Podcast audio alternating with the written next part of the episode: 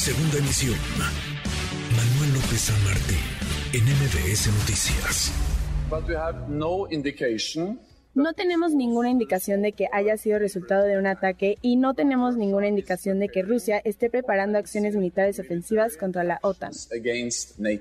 El ambiente está calientito, muy calientito en eh, la guerra, en la invasión rusa a Ucrania. Hace unos días cayó un misil en territorio polaco, mató a dos personas, se especuló mucho quién había lanzado ese misil, fue Rusia, Rusia dijo que no. Parece, todo parece indicar que se debió a un, a un error, a un misil ucraniano, un misil disparado desde Ucrania que cayó en Polonia, Polonia que si es territorio de la OTAN. Fausto Bretelín, analista internacional. Querido Fausto, qué gusto escucharte. ¿Cómo te va? Igualmente, Manuel, ¿cómo estás? Muy bien, muy bien, muchas gracias, muy buenas tardes. Todo esto en el marco además de la cubre del G20 que se llevaba a cabo en esos, en esos días. Fausto, ¿cómo ves las cosas?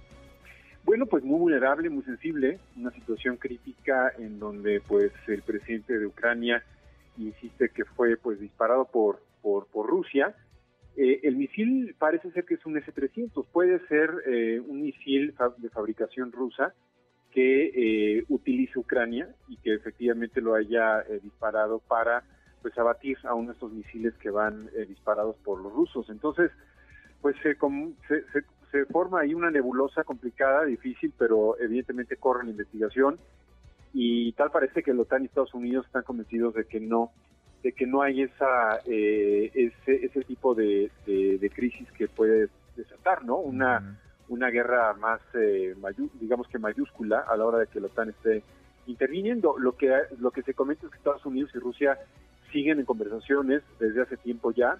Eh, gente de la defensa de ambos países y gente de las agencias de investigación y inteligencia también han tenido contactos. Entonces, en ese sentido, creo que hay puentes de, comunicación sólidos que pueden ayudar a despejar rápidamente esta investigación.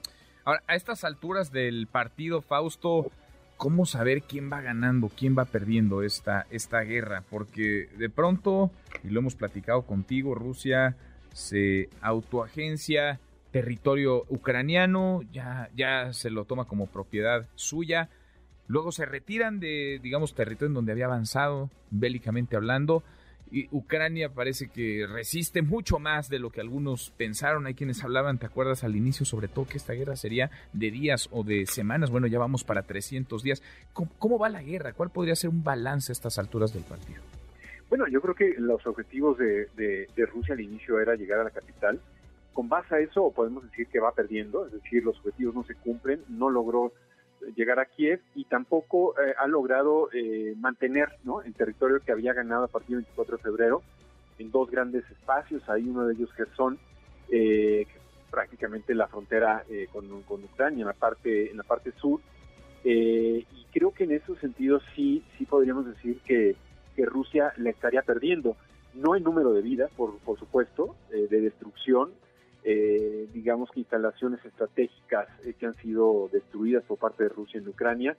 En ese sentido, eh, pues lo que se esperaba tristemente sí es un número que no se conoce a final de cuentas, pero serán miles de personas los que hayan muerto, la mayor de ellos soldados, al parecer, pero en cuestiones estratégicas creo que Rusia estaría perdiendo este esta guerra, en donde, como mencionas, en el G20 ya se habló prácticamente durante todas las funciones de la guerra, sobre todo de la posibilidad de encontrar eh, una mesa de negociación para que se logre eh, la paz, que ese es el objetivo, porque de otra manera, pues esto se puede extender eh, muchos años, ¿no? Sin duda, sin duda. Y con el desgaste, ¿no? Que además, vaya, si ha perdido terreno en lo bélico, Rusia también, si hablamos de lo económico, de lo político, del liderazgo global, pues vaya que ha salido lastimada la presencia rusa, Fausto.